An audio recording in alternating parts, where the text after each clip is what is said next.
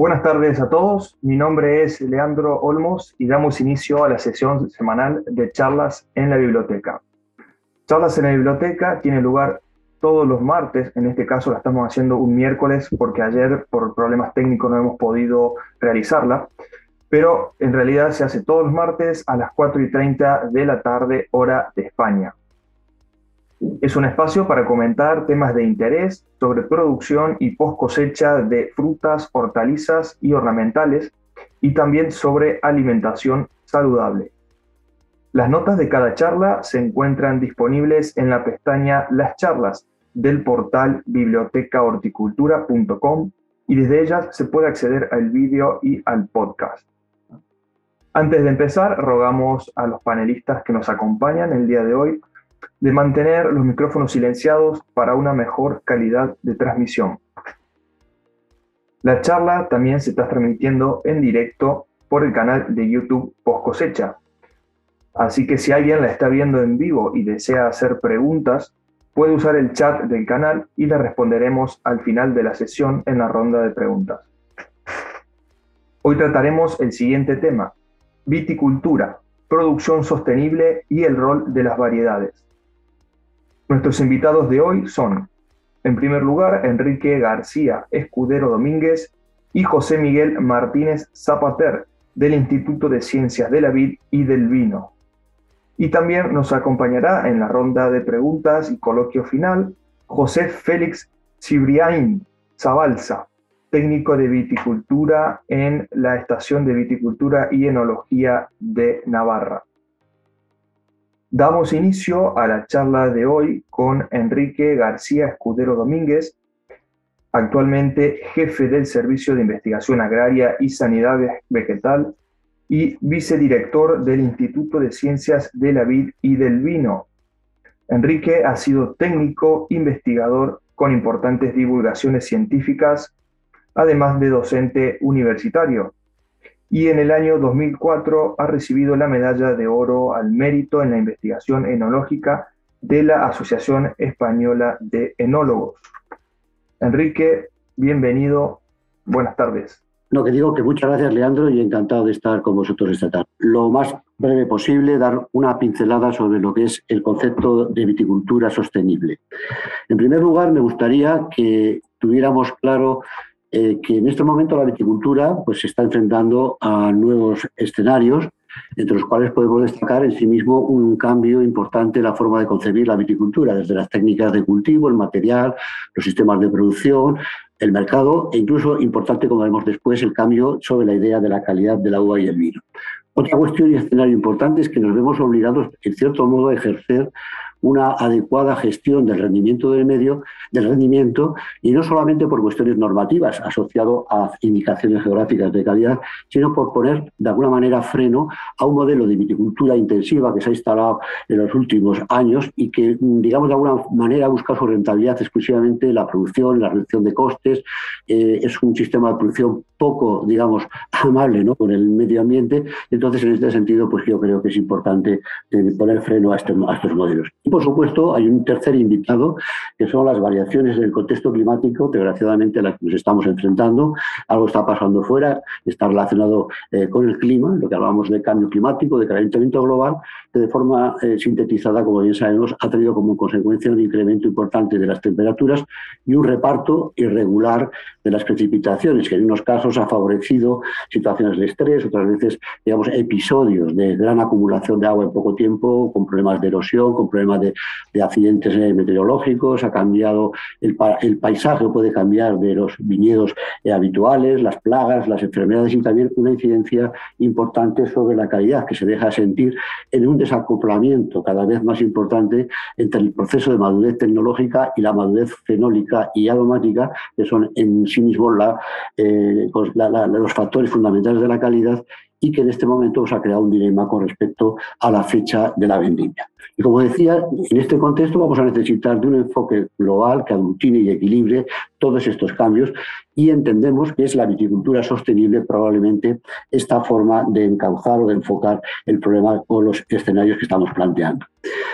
Nos vamos a la definición de lo que es sostenibilidad, pues como dice la diapositiva, pues es cómo somos capaces de satisfacer las necesidades actuales en cualquier actividad, en este caso la actividad vitivinícola, sin comprometer la capacidad de generaciones futuras y garantizando un equilibrio entre economía, medio ambiente y bienestar social, lo cual de alguna manera nos lleva a unos objetivos en sí mismos de la sostenibilidad que pasarían por la conservación de los recursos naturales, la protección del medio ambiente, la protección de la salud y la seguridad de las personas y, digamos, todo ello en un marco de viabilidad económica equilibrada y comprometida. Trasladado de alguna manera este espíritu a lo que es la viticultura, podríamos decir que la viticultura sostenible es un sistema de producción que, en el mejor sentido de la palabra, explota las potencialidades de un entorno vitícola sobre la base, ¿eh? ya hemos dado un poco las pautas generales, del compromiso con el futuro y la preservación de los recursos naturales en un principio, el respeto al medio ambiente, la calidad como una referencia, pero quizá, como decíamos también al inicio de la charla, con un concepto más amplio de lo que estamos acostumbrados, una apuesta por el mantenimiento y fomento de la diversidad en sus diferentes ámbitos, un manejo racional del cultivo, donde las, las herramientas de decisión juegan un papel muy importante, como veremos, y por todo ello en un marco de rentabilidad equilibrada, buscando equilibrio entre lo que podríamos considerar sostenibilidad social, medioambiental y económica. En el primer pilar de lo que hablábamos, de lo que es la viticultura sostenible, ese compromiso con el futuro, eso, digamos, preservación de los recursos naturales y un buen uso de los insumos, aparece como primer compromiso, evidentemente, en este contexto de sostenibilidad, cómo somos capaces de mitigar el cambio climático. ¿eh? En este sentido, no nos vamos a entrar en las grandes decisiones que se toman en otros foros, pero evidentemente en nuestro pequeño, digamos, eh, actividad podemos hacer algunas cosas eh, que vayan enfocadas a limitar la emisión de gases responsables del efecto invernadero y sobre todo la creación también de sumideros de carbono. Como vemos en las dos tablas que apuntamos, pues vemos cómo de alguna manera la opción entre diferentes técnicas de mantenimiento del suelo, laboreo frente a las cubiertas vegetales, eh, la, gestión de los, restos de cosecha, etcétera, pues de alguna manera van a tener un potencial mitigador del problema que estamos planteando y actúan con mayor o menor intensidad como un sumidero de carbono. A este aspecto, evidentemente, dentro de este compromiso con el futuro, eh, la gestión adecuada de todos los insumos, de todos los factores de la producción vitícola jugará un papel importante, lo que comenzamos antes, buscando apoyo eh, para la toma de decisiones, un uso racional del agua, de los fertilizantes, optar en la lucha eh, fitosanitaria por, digamos, posicionamientos que pasen por una gestión integrada de plagas, etcétera, o eficiencia energética, va a formar parte de este capítulo.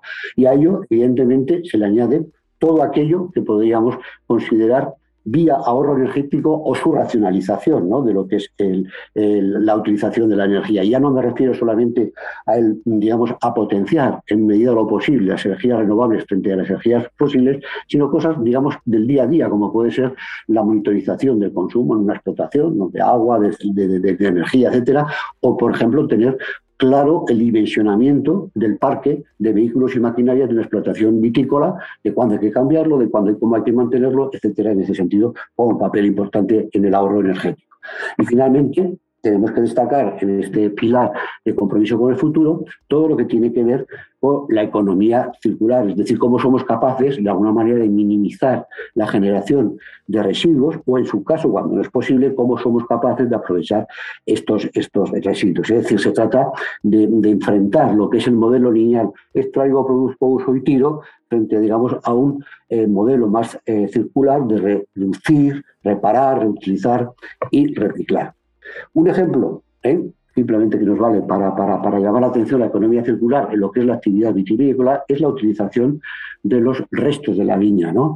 Me refiero en primer lugar fundamentalmente a lo que es la utilización e incorporación de sarmientos bien triturados, bien preparados, enterrados adecuadamente, que no solamente suponen una forma de mitigar la huella de carbono, que se convierten en un, en un sumidero importante, sino que son capaces en muchos casos de compensar el 40% de las pérdidas de materia orgánica en un suelo vitícola. Supone un aporte de materia orgánica y, como vemos también en este cuadro, también no es desdeñable la aportación, digamos, de elementos minerales que pueden, eh, digamos, eh, su mineralización, el ayudar al balance nutricional del viñedo.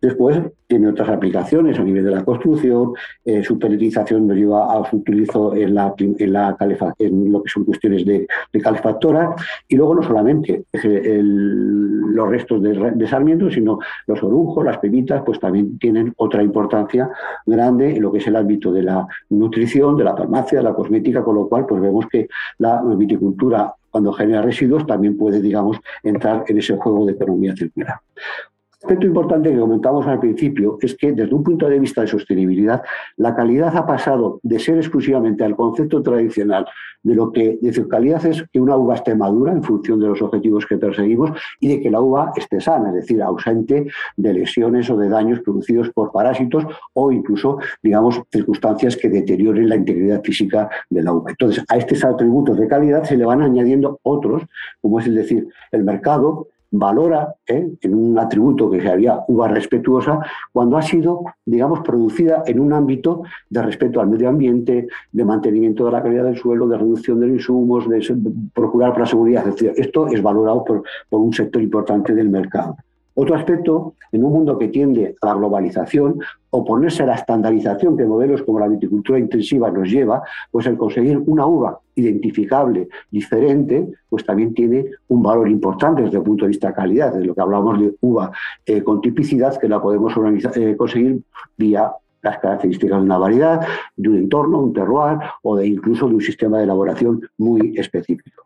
A ello se añade también otro atributo, lo que podríamos llamar la uva, eh, la uva culta, que de alguna manera está relacionado a cómo en ciertos entornos vitícolas se desarrolla una actividad eh, económica importante en torno a lo que es paisaje, a lo que es gastronomía, a lo que es cultura, lo que es lo que es literatura, etcétera, es decir, lo que es el enoturismo como conjunto de actividades eh, turísticas o de ocio, etcétera, que están centrados en lo que es la cultura del vino en un determinado territorio, lo cual también pues, es importante desde el punto de vista cualitativo y económico. Luego, eh, otro atributo importante es la uva saludable, es decir, en este sentido hablaríamos un poco del binomio vino-salud, eh, esa situación de asociar el consumo moderado de vino a cierta prevención de enfermedades que no deja de ser de todas maneras un tema bastante controvertido, la consideración del vino como un alimento, sobre todo en el contexto de la dieta mediterránea, o bien, digamos, eh, esa utilización, esa valoración de la uva de la perspectiva de la aplicación en temas farmacéuticos o, por ejemplo, en aspectos cosméticos como es la, la vinoterapia. Y finalmente, otro atributo que contribuiría a ese concepto más sostenible de la calidad es el de atributo de uva segura eh, que el eh, consumidor busca también, es decir, en un doble sentido uva segura desde el punto de vista de la seguridad alimentaria a lo largo de todo el proceso, desde la viña hasta el consumidor, y también uva segura desde el punto de vista de garantizar el origen, ¿eh? a veces asociado a una denominación de origen, a una bodega, a una marca, a un sistema de producción. Con lo cual vemos que la sostenibilidad ha incrementado ese concepto de calidad. Por otra parte, otro pilar ¿eh? de esa columna vertebral que hemos visto que era la sostenibilidad es la diversidad. La diversidad se puede, eh, digamos, considerar a diferentes niveles. La biodiversidad en sí mismo, ¿eh? como cantidad, variedad, digamos, de organismos en un espacio y sus integraciones físico determinado, asociado a paisaje, población, la diversidad genética de la que hablará el doctor Martínez Zapater con mucho más intensidad y con mucha más razón de, de, ser en este sentido. Y yo, pues simplemente querría decir también algunas consideraciones sobre lo que podríamos hablar es la diversidad del entorno y una referencia clara por la importancia que tiene el conocimiento del medio desde el punto de vista climático y desde el punto de vista del suelo. Hacer un determinado entorno vitícola, un estudio climático tiene, muchas, tiene mucha importancia. Unas veces para conocer una posible zona alternativa, que es una vía indiscutible de mitigar el problema del cambio climático, o bien simplemente caracterizar un entorno vitícola cercano de cara a unas decisiones que vamos a tomar previas a la plantación desde, la, desde la, elección de la variedad, el conocimiento de las actitudes o limitaciones vitícolas de ese entorno. Y otra cuestión importante asociada al clima sería cómo algunos factores geográficos y topográficos que están asociados al clima pueden actuar como un factor mitigador de los problemas que, se, eh, que surgen de, ese calentamiento global. Así, por ejemplo, la latitud, ¿eh? aumentar ganar en latitud, búsqueda de zonas más frescas, pues evidentemente es una forma de mitigar el problema del cambio climático. Solo una referencia. Se dice que por cada grado de latitud que ganamos, pues puede haber una disminución de medio de 0,6 grados. La altitud juega un papel también en ese mismo sentido. Un entorno, a medida que nosotros ascendemos de, altitud, eh, pues, pues, se establece que por cada 100 metros hay una disminución de la temperatura de 0,6, que no es tampoco nada desdeñable. La exposición, que hasta ahora siempre buscábamos en un concepto tradicional y sobre todo en las zonas más septentrionales exposiciones hacia el sur, en este momento, quizá desde el punto de vista de contexto climático, las exposiciones al norte pues, pueden ser más favorables. Y también la proximidad a masas de agua, al mar o a, lagos o ríos, etcétera, pues constituye un efecto amortiguador. En este mismo sentido de diversidad del medio, conocer el suelo en profundidad tiene mucha importancia, desde conocer su calidad, desde el punto de vista de propiedades físicas, químicas, eh, su diversidad biológica o el potencial. Y aquí señalamos, por ejemplo, que es la importancia nada más que de un factor como es la profundidad del suelo, que va a determinar la mayor o menor capacidad de reserva de agua y, por lo tanto, la mayor o menor disponibilidad de agua. Eh, solamente aquí un ejemplo, que no quiero tampoco extenderme mucho, es unos estudios que hemos hecho en un término municipal de La Rioja, en Uruñuela, con apenas 700 hectáreas de viñedo, con 21 series de suelos diferentes, hemos comparado dos suelos, uno que se diferencia con más posibilidad de acumulación que otro, y si nos fuéramos un poco a centrar, que nos cuestiona en este momento, las diferencias de componentes de rendimiento, de expresión vegetativa o de la calidad que pueden tener en un caso u otro y que darle una lectura más o menos interesante desde el punto de vista de, cambio climático, según lo podamos entender. En esa relación del clima y del suelo, eh, desde un concepto, digamos, de viticultura tradicional, aparece lo que es el terroir, ¿no? como una interacción para un entorno determinado de lo que es la planta, el medio y el hombre que aporta o transmite a la uva una tipicidad que es original, es identificable y que a través de la zonificación, que es un estudio transversal, científico, técnico, ¿no? del terroir, pues vamos a poder delimitar eh, espacios, eh, digamos, con unas características peculiares a la hora de producir el vino. Y estos estudios no solamente tendrán una importancia desde la vocación ¿eh? o determinar el potencial vitícola, sino que nos permite ordenar de cara al futuro ¿no? cómo puede evolucionar el viñedo en esa zona, nos ayuda a establecer criterios de ubicación y, por supuesto, a la diferenciación que ya hemos visto que era un factor de calidad muy importante. Ya metidos para terminar la última fase, lo que es viticultura sostenible y un manejo racional del cultivo, ya dijimos al principio que quizá la viticultura de precisión esa capacidad de tomar decisiones pues adquiere una importancia muy grande. La viticultura de precisión, de forma eh, de síntesis, es una forma de gestionar el viñedo consciente de que un viñedo, una explotación vitícola o un entorno determinado no es igual. ¿eh? Eh, ni en lo que es calidad, ni lo que es rendimiento, si hay una diferenciación espacial. Entonces, ponen en juego herramientas más o menos sofisticadas genera una información que una vez, eh, digamos, procesada, nos permite establecer en ese entorno zonas homogéneas del viñedo y poder establecer un manejo diferenciado, con lo cual aumentamos sin duda alguna la eficacia y en la eficiencia del cultivo. Ya pasando a un repaso rápido, digamos, de algunas eh, eh, técnicas de cultivo y el tema que nos ocupa, el riego que ha sido quizá una de las técnicas un poco más controvertidas, sobre todo desde un prisma de viticultura eh, tradicional, pues hoy, sin embargo, hay que admitir que siempre que sea posible, evidentemente, es una herramienta la herramienta más directa para limitar el problema de estrés hídrico. Es decir, para ello habrá que conseguir, evidentemente, que el, manejo eficiente del agua, desde hacer una correcta instalación, elegir un sistema de riego adecuado como puede ser localizado, valorar qué disponibilidad de agua, nos permite establecer estrategias de riego que ahorran agua, como es el caso de riego de y controlado, pero sin merma de la calidad. Y luego, eh, digamos que de alguna manera el riego es una herramienta útil para el ajuste de, esa deslocalización de, esa, de ese desfase que hemos hablado al principio de los procesos de maduración. Evidentemente, para ello requiere un soporte técnico adecuado que nos permita establecer indicadores del estrés y es precisamente una técnica en la que la viticultura de precisión adquiere un especial protagonismo. ¿eh? Es decir, se determinan indicadores que nos ayudan a decir cuándo voy a empezar el riego, cuándo debo, cuándo debo interrumpirlo, qué cantidad de agua tengo tengo que aplicar, qué alertas voy a seguir para incidir o no la necesidad, etcétera, en este sentido. Y por eso, pues bueno, se pone en juego desde observaciones directas en la planta, estimación de la humedad del suelo por diferentes métodos, medidas, por ejemplo, de la resistividad del suelo que nos da una idea de la, de la, de la conductividad eléctrica de un suelo que está muy relacionada con aspectos que tienen que ver con la disponibilidad de agua de un determinado eh, suelo, estimaciones en base a indicadores meteorológicos que permiten establecer balances de agua, el cálculo de la evapotranspiración, la aplicación de coeficientes de consumo, medidas fisiológicas en la planta como indicadores de estrés, desde el potencial, en la conductancia estomática, método de ondrometría, el flujo de savia, etc. En ese sentido, pues hay también una amplia eh, gama de, posibilidades. Y finalmente, pues bueno, la teledetección que se ha convertido en una de las herramientas más importantes desde el punto de vista de la viticultura de precisión y de el, tema que nos ocupa, pues bueno, por ejemplo, la estimación de ciertos índices de vigor que nos permite valorar el estrés hídrico de nuestro viñedo.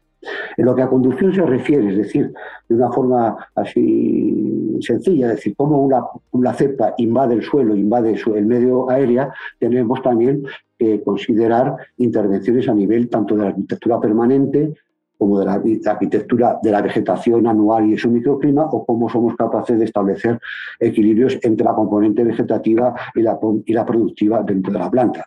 Y, por ejemplo, jugando con la altura de establecimiento, pues tendremos una diferente respuesta en lo que a heladas de primavera se refiere, eh, a la maduración o al régimen hídrico. Por ejemplo, evidentemente, cuanto más alto es la altura de establecimiento, pues igual más problemas podemos tener desde el punto de vista hídrico.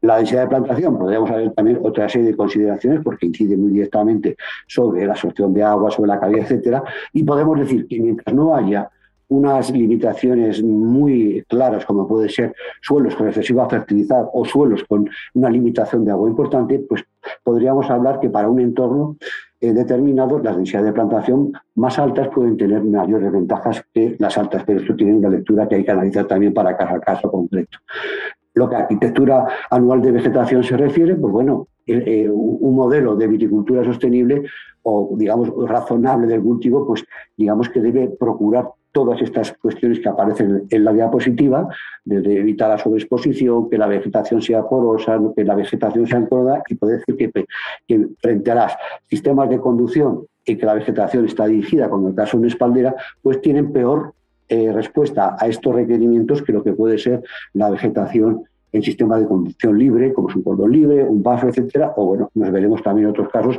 trabajar sobre anchura, altura vegetación o el detoblamiento de los planes de vegetación.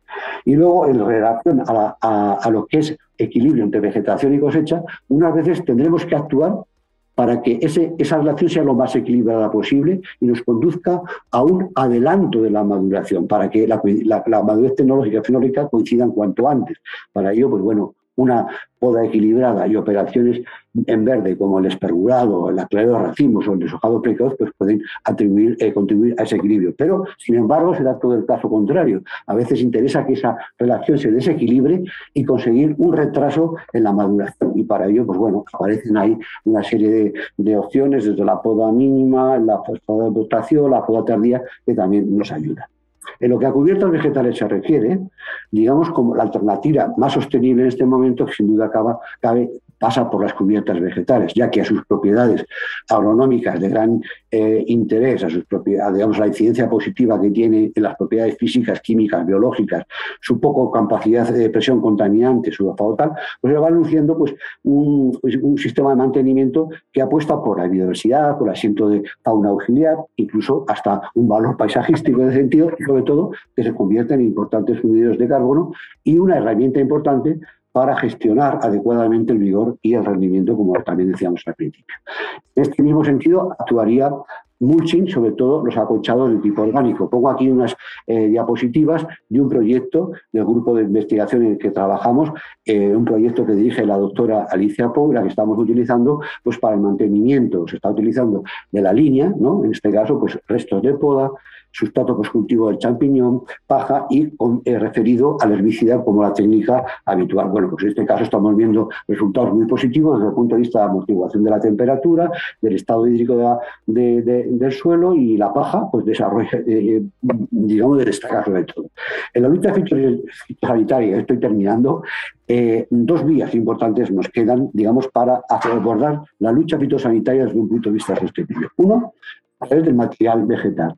Y esto hablará el doctor Martínez Zapater más tarde, eh, y está basado en la utilidad de mayor número de variedades que presenten una mayor resistencia o tolerancia, aprovechar la diversidad intravarietal o bien la, aparición de nuevas variedades por, por mejora genética que sean resistentes o que cierta tolerancia a los problemas que son. Y el otro método, o la otra vía, es la gestión integrada de plagas, es una forma de concebir la estrategia de lucha fitosanitaria que sin renunciar a la lucha química pues intenta limitar en medida posible y busca otras opciones, ¿no? o sea, opciones eh, basadas en la, fauna auxiliar, métodos eh, más naturales, biológicos, medidas culturales indirectas y, o, la modelización ¿no? de, y los umbrales de intervenciones, y disminuyendo en lo posible el número de tratamientos, y lo cual pues, conlleva una reducción de la presión contaminante, de los insumos, etcétera, cual es muy importante. La fertilización, simplemente decir que es importante desde un punto de vista sostenible que el balance esté, digamos, adecuado a las exportaciones de elementos minerales por los órganos renovables de la planta y hacer un balance de tal manera que mm, prevalezcan los aportes regulares y moderados con respecto a aportes discontinuos y de gran intensidad. Hay que disminuir en medida lo posible la utilización del nitrógeno y, y del potasio, buscar evidentemente a la alternativa de fertilizantes químicas, la utilización de abonos orgánicos o de los restos, como hemos visto, de, madera de poda, como en este caso, la eh, fertirrigación es la gran alternativa de cara a futuro. Lo que pasa es que en viticultura hemos ido con un fuerte desfase, habida cuenta de la provisión durante mucho tiempo, del viñedo y una llamada importante hacer uso de todas las herramientas que nos permiten la evaluación de nutrición mineral de nuestro viñedo, desde las más clásicos, la observación, el análisis del suelo, el análisis vegetal y especial análisis solar, a otras técnicas en este momento, pues que aportan también un potencial muy importante.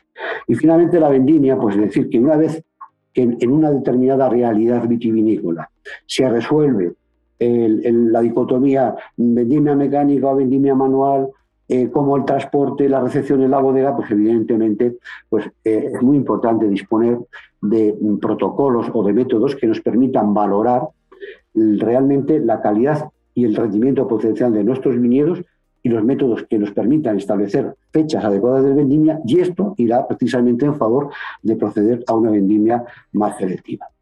Esto y desde donde estamos hablando, la sostenibilidad en viticultura pasa evidentemente por, la investigación, son algunas eh, imágenes de, nuestro instituto, y también lo que es importante es la formación ¿eh? y sobre todo también lo que es la educación, la educación de nuestros hijos de cara al futuro, que los eduquemos, se les enseñe en un mundo más sostenible y mucho más limpio. Muchas gracias. Muy bien, Enrique, muchísimas gracias a ti por tu excelente presentación, muy interesante, la verdad. Y bueno, continuando con nuestros panelistas en la tarde de hoy, ahora es el turno de José Miguel Martínez Zapater, profesor de investigación de la Agencia Estatal CECIP y director del Instituto de Ciencias de la Vid y del Vino. José Miguel también es investigador con múltiples divulgaciones científicas, centrando, eh, centrado en el análisis genético y molecular del desarrollo reproductivo de las plantas y su impacto en la calidad de la uva y del vino. José Miguel, bienvenido. Muchas gracias, muchas gracias Leandro, muchas gracias a todos.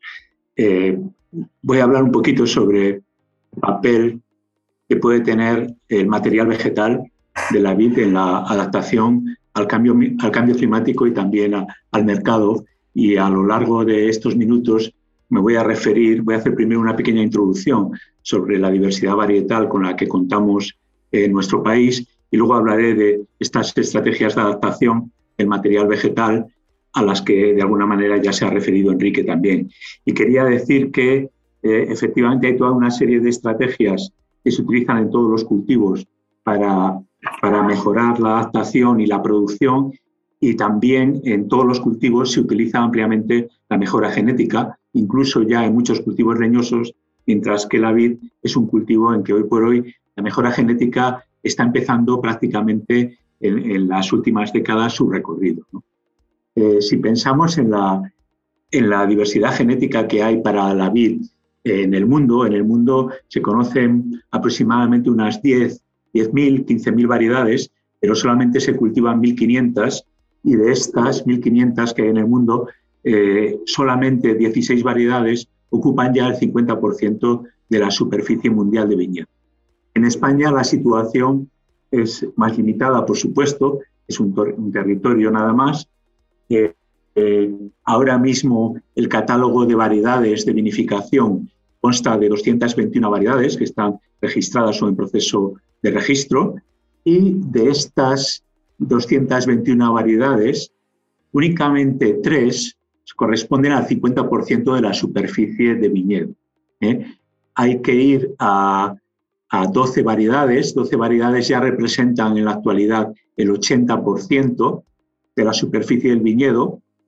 Con 9, 10 variedades más tendríamos el 90% de la superficie del viñedo en el año 2020 y con 58 variedades en total haríamos el 99% de la superficie de viñedo en España. Es decir, hay 221 variedades en catálogo, pero se cultivan muy pocas. Realmente 12 eh, variedades prácticamente es ya más del 80% de la variación. Aún así, hay que decir que eh, eh, muchas veces se habla de la viticultura tradicional, de las variedades tradicionales de toda la vida, y este, este, este es una, una ilusión que vivimos los humanos. En realidad, se, ha habido muchos cambios varietales y se siguen produciendo cambios varietales. Vemos, por ejemplo, en este cuadro cómo, eh, si bien el 50% desde el año 1990, 30 años, ha estado representado por tres variedades, sin embargo, el número de variedades que representan el 80% ha aumentado ligeramente ¿eh? y, concretamente, y también para los otros porcentajes. Entramos un poco más en detalle, podemos ver que efectivamente en estos 30 años ha habido grandes cambios, incluso en estas variedades que suponen el 80% del viñedo español. Una variedad como Airén ha bajado al 50% de la superficie que tenía hace 30 años y una variedad como Tempranillo ha multiplicado su superficie pues, por prácticamente cuatro veces. ¿eh?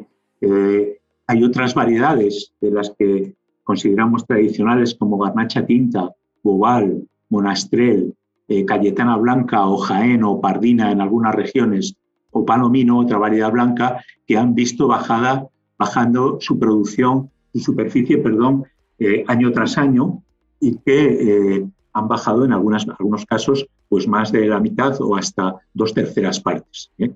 Y eh, ha habido una sustitución de otras variedades que han aumentado o que antes no estaban y ahora están y que corresponden fundamentalmente a variedades como el tempranillo, que como mencioné al principio subió tremendamente desde el año 90, variedades blancas como Viura o Macabeo y eh, variedades como Verdejo, todos conocemos cómo han aumentado los vinos blancos, los vinos de verdejo. La macha tintorera es una variedad tinta que se utiliza mucho por la intensidad de color que da. Y de manera importante, variedades como Cabernet Sauvignon y Syrah, que vienen de la viticultura francesa y que empezaron a cultivarse eh, pues muy recientemente, hace 30 años o un poquito más, aunque Cabernet Sauvignon sí que se cultivaba desde el siglo pasado en el norte de España. Eh, he marcado con un círculo rojo aquellas variedades que parece que han parado en su incremento. Es decir, en los últimos 10 años se está dando un parón del incremento que veíamos en Tempranillo, el incremento que veíamos en Cabernet Sauvignon o del incremento que hemos visto también en Syrah. ¿eh? Y esto es porque hay otras variedades que están entrando en juego, aunque todavía no corresponden a, a ser, no llegan a ser variedades importantes como para que aparezcan reflejadas aquí entre las variedades que suponen el 80% de la superficie.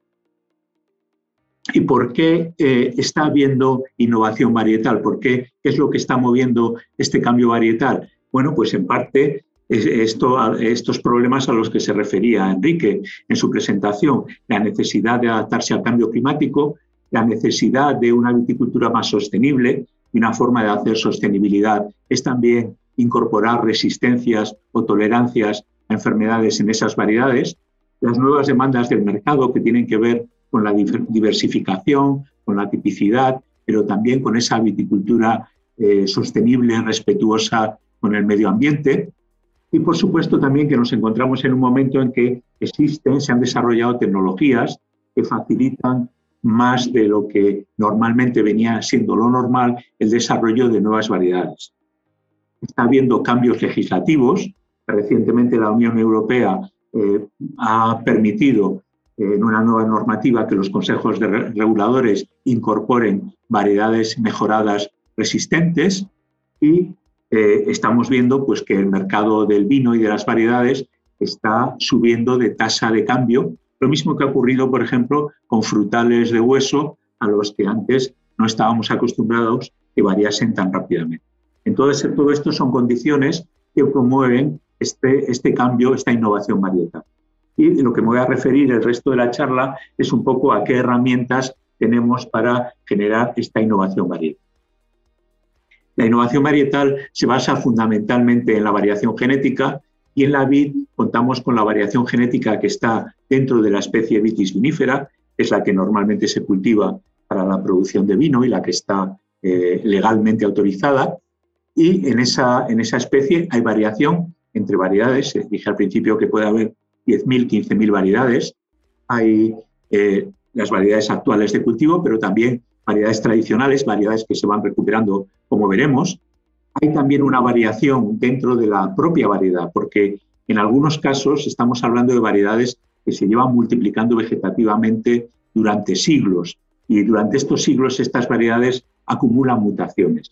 Estas mutaciones a veces tienen efectos fenotípicos, efectos en la forma, la calidad y por lo tanto sirven para mejorar esas variedades y a veces también incluso provocan cambios tan drásticos que se pueden considerar incluso como nuevas variedades, como es el caso reciente de variedades derivadas como tempranillo blanco o xarelo rosado, que son cambios de color de una variedad que cultiva normalmente como una variedad tinta o una variedad blanca en cada caso. Y por supuesto, también ha habido desde el siglo XIX mejora genética y hay algunas variedades de las que están ahora mismo en nuestro catálogo de variedades que son variedades mejoradas, no son, digamos, tradicionales, aunque algunas se podrían considerar ya tradicionales, como Garnacha tintorera, que se desarrolló en el siglo XIX, eh, Rubí Cabernet o Marcelin, que también están en el catálogo. Otra fuente enorme de variación genética es el género Vitis. Las especies del género Vitis, fundamentalmente especies americanas o especies asiáticas, se utilizan como portainjertos pero eh, también se han utilizado para producir híbridos, híbridos productores directos, no de, mucha calidad a la hora de producir vino, pero también se pueden utilizar aprovechando que tienen muchos genes de resistencia y que son interfértiles con vitis vinífera para introducir caracteres de resistencia a enfermedades dentro de nuestra vitis vinífera. Y por lo tanto están empezando a aparecer nuevas líneas de mejora, eh, a veces multiresistentes y nuevas variedades resistentes. Y en esto se basan eh, los cambios que podemos esperar con el cambio climático, en esta variación genética. Y lo que ahora mismo se estima es que en los próximos 20, 30 años vamos a ver un incremento en la proporción de variedades de maduración tardía, que probablemente, y en variedades más resilientes, y probablemente no va a afectar a las, variedades que están ahora amparadas por las denominaciones, pero sí que van a cambiar la superficie de la variedad de una variedad y otra dentro de la misma denominación. Por ejemplo, en Burdeos, Cabernet Sauvignon se piensa que va a ir eh, colonizando viñedos que hasta ahora eran más de Merlot, o que Graciano o Garnacha en Rioja y en zonas del Valle del Ebro pues podrían sustituir a Tempranillo en muchos viñedos. ¿Eh? Es una evolución que de, momento se encuentra dentro de eh, las características de las variedades amparadas por los consejos reguladores.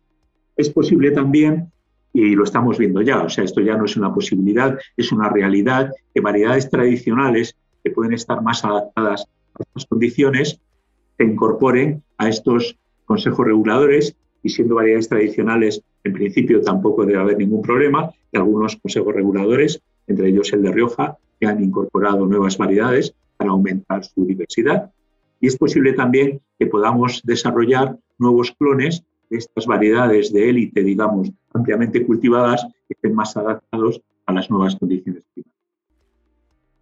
A partir de 2050, las condiciones se pueden volver un poco más complicadas y en este caso sí que, sería, sí que va a ser importante introducir nuevas variedades que no se han cultivado en determinadas zonas, por ejemplo, variedades más mediterráneas que irán ocupando quizá el norte, el norte y el oeste de España conforme las condiciones climáticas vayan cambiando.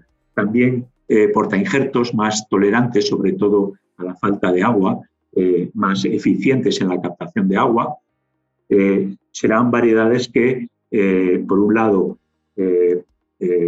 tengan un ciclo de maduración largo, serán portainjertos que también retrasen ese ciclo, también pueden ayudar y también vamos a empezar a ver con mucha mayor intensidad nuevas variedades mejoradas y portainjertos mejorados, bien por cruzamientos entre vitis vinífera o bien por cruzamientos entre distintas variedades de vitis vinífera y eh, líneas multiresistentes derivadas de otras especies del género vitis.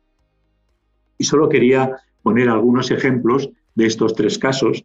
En primer lugar, mencionar que eh, eh, en La Rioja en particular, porque yo creo que fue una de las, unas de las denominaciones en las que, eh, en las que se incorporaron más inicialmente nuevas variedades tradicionales.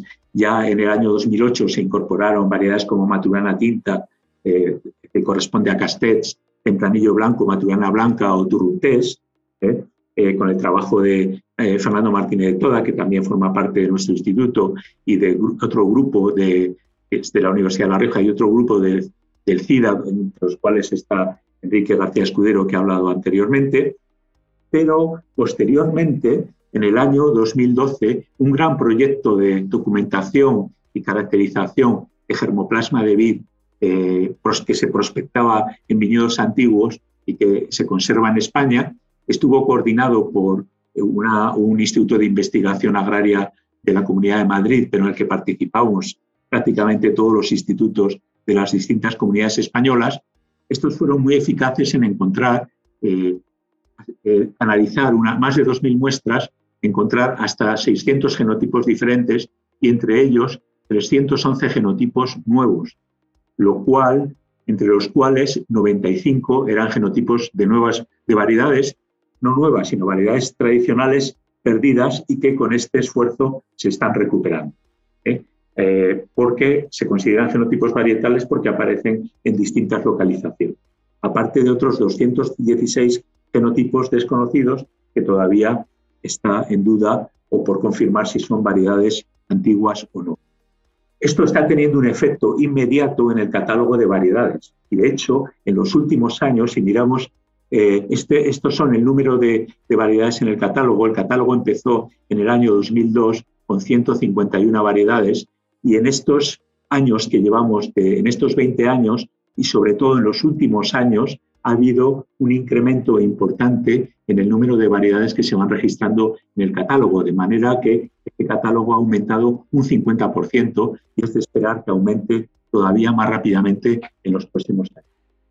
En lo que respecta a la variación genética intravarietal, bueno, pues ya hemos mencionado que eh, esas mutaciones que se producen es importante construir bancos de germoplasma basados en la prospección de la variación genética que existe en los viñedos, fundamentalmente en los viñedos antiguos, porque los viñedos replantados a partir de los años 80, 90 contienen fundamentalmente eh, variedades, eh, clones de variedades mejorados que han dado un empujón a la viticultura, que por, que por otra parte han tenido un efecto negativo en cuanto a la reducción de la variación genética, generando erosión genética.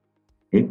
Entonces, buscando todavía en estos viñedos, se pueden encontrar variantes, se pueden construir bancos de germoplasma que conserva esa variación y que son los puntos para buscar aquellas variantes que nos pueden permitir mejorar variedades de élite. Esto vale fundamentalmente para las variedades de gran superficie. Aquí vemos el banco de germoplasma del instituto que se empezó a formar antes que el instituto, que contiene unas 1.700 accesiones de las variedades importantes del Valle del Ebro y esta figura de la izquierda nos muestra la dispersión que se encuentra entre esas accesiones, entre lo que supone la longitud del ciclo de maduración que está en el eje horizontal y la producción en kilogramos por cepa en el eje vertical. Entonces, si queremos mejorar estos caracteres, vemos como hay una gran eh, variación para seleccionar sobre ella. Están cambiando también los sistemas de selección. Se está volviendo a la selección masal, era la que permitía al viticultor ir adaptando una variedad a, los cambios en el cultivo, a los cambios climáticos, a los cambios en el mercado, que lógicamente en otros tiempos eran mucho más lentos que lo que tenemos ahora. Y se está, eh, la OIV está eh, promocionando el que se utilicen no selecciones, no solo selecciones monoclonales, sino selecciones policlonales, eh, selecciones que conserven eh, también mayor cantidad de variación genética de la que hasta ahora eh, se ha permitido seleccionar los sistemas, conservar, perdón, los sistemas de selección clonal. Vemos cómo también esto ha llevado a la identificación de variedades derivadas, y aquí a la derecha tenemos tempranillo blanco, tempranillo rojo, o garnacha roja y garnacha blanca. No hay que olvidar, todavía quedan otras herramientas que no se han utilizado en la vid y que podrían permitir mejorar las variedades de élite. Y estas son la mutagénesis de yemas, es algo que confiere la posibilidad de obtener más variación que la variación que aparece de manera espontánea y también los sistemas de edición genética, que está en, controversia en la Unión Europea si estos sistemas se admiten. Por último, en la mejora de nuevas variedades, eh, la mejora de nuevas variedades, digamos, juega con aproximadamente mil veces más de variación que con la que juega el uso de la variación somática. En este sentido, es mucho más potente. La mejora de nuevas variedades permite además combinar caracteres, combinar valores de caracteres para muchos eh, caracteres al mismo tiempo, para resistencia a enfermedades, para adaptación, para caracteres de calidad, de producción, tipicidad, etc. Y en ese sentido, eh, hay mucho interés en muchos países de todo el mundo, países vitícolas, por desarrollar nuevas variedades. Pero ¿cuál es el problema? Las variedades necesitan un nombre y esto nos saca un poco de las variedades tradicionales. Hay distintas estrategias. Bueno, aquí siempre, simplemente quiero mostrar cómo hay variedades a las que ya estamos acostumbrados y que son variedades de mejora. Pinotage es la variedad eh, bandera de la viticultura sudafricana, o Miller Tugao, muy relevante en el centro de Europa, ¿eh? Eh, o Alicante Busia, a la que me referí, o Marcelán. ¿eh? hay variación genética dentro del género, dentro de la especie Vitis vinifera, por ejemplo, para resistencia a la temperatura, y tenemos que irnos a las variedades mediterráneas. Hay variación genética en, las especies del género Vitis para la eficiencia en el uso del agua, en muchas especies que viven en zonas prácticamente desérticas en América y también en algunas variedades eh, mediterráneas, tanto de vino, como de mesa. Y hay también genes de resistencia interesantes tanto para plasmópara eh, como para el eh, necator, o sea, el oidio o el, el mildiu. Y se están generando nuevas variedades resistentes en distintos países. Variedades que contienen una primera generación un gen de resistencia para, para mildio y nitrogen para vídeo, eh, una segunda generación de variedades con varios genes de resistencia y también se están construyendo líneas multiresistentes. Hay toda una red internacional de comunicación sobre variedades de vid resistentes a hongos fitopatógenos que están promocionando estas variedades. En Italia hay ya una colección de variedades de primera generación que eh, ha generado en Udine, la Universidad de Udine, junto con una cooperativa de viveros, de viveristas, y hay variedades que toman el nombre de uno de los progenitores. Estas son variedades de primera generación, solamente tienen un gen de resistencia a cada uno de estos patógenos. En Francia se están, están proponiendo el hacer variedades que mantengan la tipicidad de cada una de las regiones eh, vitivinícolas y en este sentido hay una estrategia nacional y eh, no, no, están preocupados por las denominaciones. Si las variedades son buenas, van a entrar en el mercado y el consumidor las va a integrar. Y eh, simplemente eh, son estrategias. En España también hay algunos grupos que están empezando a generar variedades resistentes en el INIDA, en Murcia y también en la denominación de origen Penedés. Y creo que es algo importante a considerar. Pero me gustaría, a modo de consideración final, decir que todas estas múltiples estrategias de adaptación no son excluyentes, que permiten eh, generar resistencia a enfermedades y aumentar la sostenibilidad. Sobre todo la última es la que más tiene que ver con la tolerancia o resistencia a enfermedades. Que por otra parte, esta aplicación abre la puerta a la mejora genética en la vid, en la vid de vinificación, porque en uva de mesa es algo totalmente eh, normal y natural. Lo importante que es que los programas de mejoras se establezcan localmente, porque queremos seleccionar variedades adaptadas al clima y a las condiciones geográficas de aquel lugar donde se van a cultivar y eh, que mantengan la tipicidad y eh, decir que cualquier selección, y esto es inevitable, lleva a una erosión genética y por esto los bancos de germoplasma son cada vez más importantes. Y luego no hay que olvidar esto hay que introducirlo en el mercado que esto tiene propiedad intelectual, que requiere una legislación que lo avale. Como decía al principio, la legislación va por ese camino y sobre todo que requiere mucho tiempo, mucho tiempo. Estamos hablando de estrategias que como mínimo llevan entre 15 y 20 años y que normalmente están entre los 25 y los 30 años. Que si queremos llegar al 2050 con nuevas variedades, tenemos que empezar ya. Y muchas gracias por la atención. Muy bien, José Miguel. Muchísimas gracias por tu interesante ponencia. Eh, bueno, ahora vamos a continuar con la sesión de noticias interesantes que hemos publicado en nuestros portales y nosotros consideramos de interés para el público, por lo tanto nos gustaría compartirlo con todos vosotros. En primer lugar, yo voy a comentar esta noticia. Está publicada en el portal tecnologiahortícola.com y se trata básicamente de eh, el tratamiento de silela fastidiosa en vid con termoterapia a nivel industrial. La empresa española RG Project diseña máquinas de termoterapia para el tratamiento de diferentes enfermedades en vid causados por, por bacterias, hongos y otro tipo de enfermedades.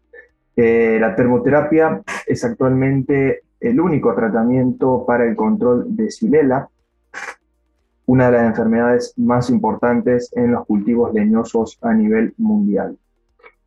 El proceso de termoterapia en vid se basa en la diferencia de susceptibilidad a la temperatura que existe entre la planta y el parásito, que puede ser una bacteria o un hongo. Eh, en sí el proceso consiste en sumergir eh, la, la, planta por 45 minutos a una temperatura constante de 50 grados centígrados. Por lo tanto, en ese proceso obviamente muere el parásito y no causa ningún tipo de afección en el huésped, digamos, en la planta. Así que quien quiera saber más y, se encuentre interesado en este tipo de, de producto o, el proceso en sí, puede visitar el portal tecnologiahortícola.com o a través de la página de la empresa. Y ahora continuamos con otra noticia muy interesante también, que la va a compartir mi compañera Aliciana Mesni. Eh, hola, buenas tardes a todos. Eh, muchísimas gracias a Enrique García Escudero y a José Miguel Martínez, eh, una ponencia interesantísima. la noticia que quería compartir con, con vosotros es comentar de la empresa Absuger. La, empresa Absuger es una empresa francesa que produce materiales eh, para lo que es atmósfera controlada en el caso de fruticultura y también tiene una fuerte introducción en todo lo que es el sector viticultura, eh, porque ellos eh, ofrecen equipos de generación de nitrógeno para generar nitrógeno in situ en las bodegas. El nitrógeno se utiliza para para controlar la calidad del proceso de, producción del vino. Entonces ellos tienen dos tipos de, equipos de, producción de nitrógeno. Eh, unos son modulares y los otros son más específicos para las necesidades de cada bodega.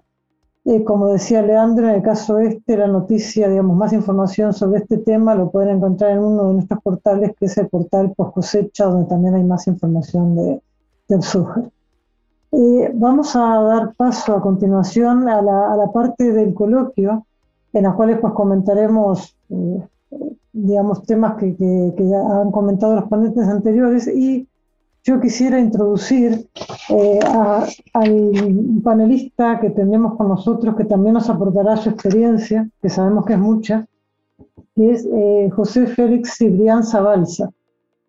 José Félix es técnico de viticultura de, eh, trabaja en Evena, ocupa en la actualidad la jefatura del negocio de viticultura de la sección de viticultura y energía del gobierno de Navarra. Es ingeniero técnico agrícola eh, por la Escuela Universitaria de Ingenieros Agrícolas de Villalba y por la Universidad Politécnica de Madrid. Es enólogo desde 2005, acreditado dentro del Plan Nacional Trabaja desde 1992 en la Estación de Viticultura y Enología de Navarra, Elena, que comentamos antes, eh, y forma parte del Grupo de Trabajo Nacional de Centros de Experimentación de Viticultura y Enología desde 1993, donde participan las actividades. En este, hoy Félix nos hablará de uno de sus, eh, bueno, participa en actividades de formación, creo que ha tenido, hace un rato tenía una actividad de formación eh, reciente, eh, y ellos llevan a cabo un proyecto que está muy vinculado con eh, lo que comentaba José Miguel Martínez, de la importancia de lo que es el material genético de cara a afrontar el futuro, que es uno de los aspectos que comentaba Enrique García Escudero. Eh, nos gustaría, José Félix, que nos comentaras un poco qué hacéis vosotros y después de allá damos paso al coloquio y nos preguntamos y comentamos lo que queramos. Pues muy buenas tardes, mi amable Alicia. Eh, saludos a Enrique, a José Miguel, a Leandro. Eh, pues un placer estar compartir esta charla con vosotros. Y bueno, efectivamente, como me brindéis la oportunidad de, presentar un poquito eh, trabajos relacionados con, con mucho, con, algunos de los, de puntos que se han tratado hoy esta tarde por parte de José Miguel y, y, Enrique, pues bueno, voy a, comentaros de forma esquemática un poquito el trabajo y cómo... A ver, voy a, darle... Un momentito, perdón. Este es un proyecto que, que está ligado geográficamente a, los límites de la comunidad foral de Navarra. Eh, se llama Vinos Olvidados, jugando un poquito con la palabra en inglés de viejos y vidados, que, que significa vid, eh, sus raíces etimológica es la vid, es, es, es, un poquito el, el, juego un poquito que hemos querido hacer de palabras. Y bueno, eh, los resultados, pues lo primero, es decir, aquí tenemos eh, aproximadamente nuestro banco de germoplasma, la importancia de los bancos de germoplasma eh, que ha comentado José Miguel, pues efectivamente pues este es uno de ellos. Tenemos 234 entradas en la actualidad, de las cuales se corresponden con 64 variedades distintas. Nos ha interesado contestar a, diversas preguntas, como qué variedades son estas, desde cuándo están esas variedades aquí. Todo esto está en tronca con, con el tema de, de la, viticultura tradicional y lo que es autóctono, lo que deja de ser. En el caso de ser exógenas, nos hemos planteado también quién las introduce y por qué. ¿no? Estas preguntas son las que en primer lugar nos hemos querido contestar. El proyecto básicamente consiste en la localización y catalogación del material, el reconocimiento de la variabilidad existente en cuanto al número de variedades. Eh, luego también un punto importante es todo el, tema de la exigencia sanitaria, ¿eh? con el tema de los virus, eh, patógenos reglamentados que, pues que, y los no reglamentados que hay que tener que hay que tener en cuenta y lo más importante de todo, lo que nosotros denominamos retorno conservativo, es decir, todas las entradas que entran en el, en el conservatorio vuelven a su lugar de origen en colaboración con agricultores a nivel particular o con bodegas o de alguna forma. Es decir, no basta con que se quede en nuestro conservatorio de, de cepas, sino que intentamos siempre, siempre que sea el agricultor el que vuelva a plantarlas, de tal forma que es la mejor forma de conservarlo, por lo menos pensamos nosotros así.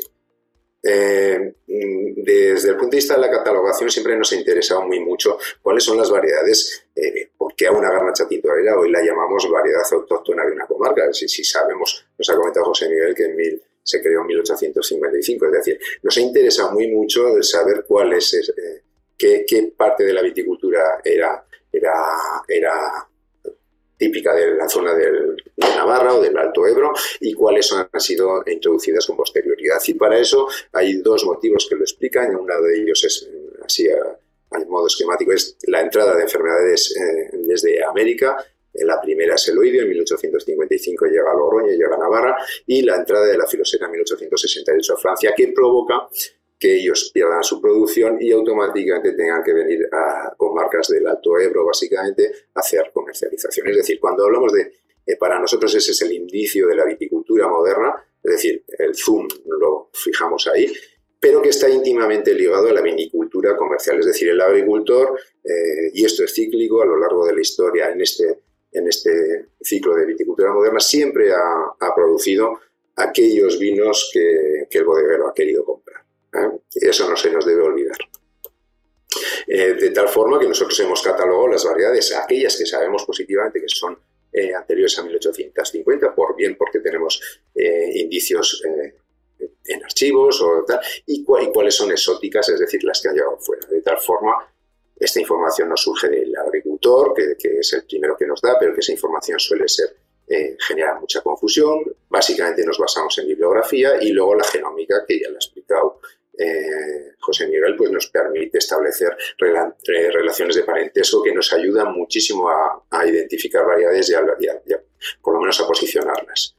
De tal forma, en bibliografía, pues aquí ya vamos viendo cómo a lo largo de la bibliografía muchas de estas variedades aparecen registradas y cómo desde 1791 a 1980 nos encontramos con una serie de variedades que son comunes. Por lo tanto, en blanco y en botella, milk. ¿Eh? Todas las referencias anteriores a 1850 hay que buscarlas en escrituras de, compraventas, de matrimonios, hay que buscarlas en archivos diocesanos. Eh, aquí en Navarra, por, por, suerte, pues tenemos unos archivos bastante bien conservados y, nos ha permitido prácticamente datar muchísimas de estas variedades. Eh, las primeras variedades, las primeras descripciones puntuales y aquí, por ejemplo, pues ya lo que mencionaba José Miguel de, de parentesco y linajes.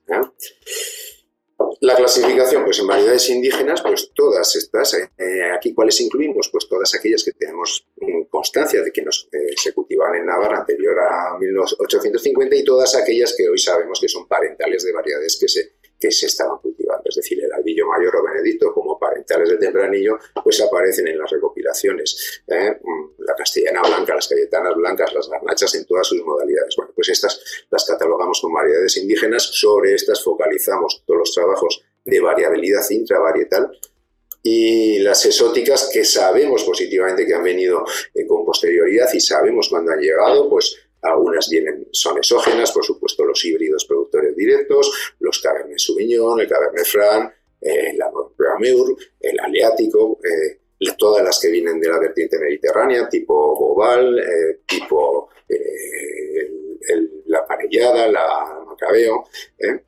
Estas serían las exóticas y aquellas que son desconocidas. En estas, algunas de ellas son eh, aparecen eh, elementos únicos, pero otras aparecen en otras zonas y son estas variedades que realmente pues, no conocemos su nombre, se les dota de un nombre fantasía, pero que bueno, eh, hay que estudiarlas. De tal forma, por ejemplo, aquí tenéis un poco respecto a con todas estas variedades en los campos de comparación, desde el punto de vista de estados fenológicos, ya vemos cómo desde salida de hojas hasta vendimia, pues tenemos aproximadamente para variedades como la azocazarra 04 158 días de ciclo y para Santa Magdalena 58 de maduración. Es decir, que tenemos unas diferencias brutales ¿eh? Eh, respecto a los ciclos.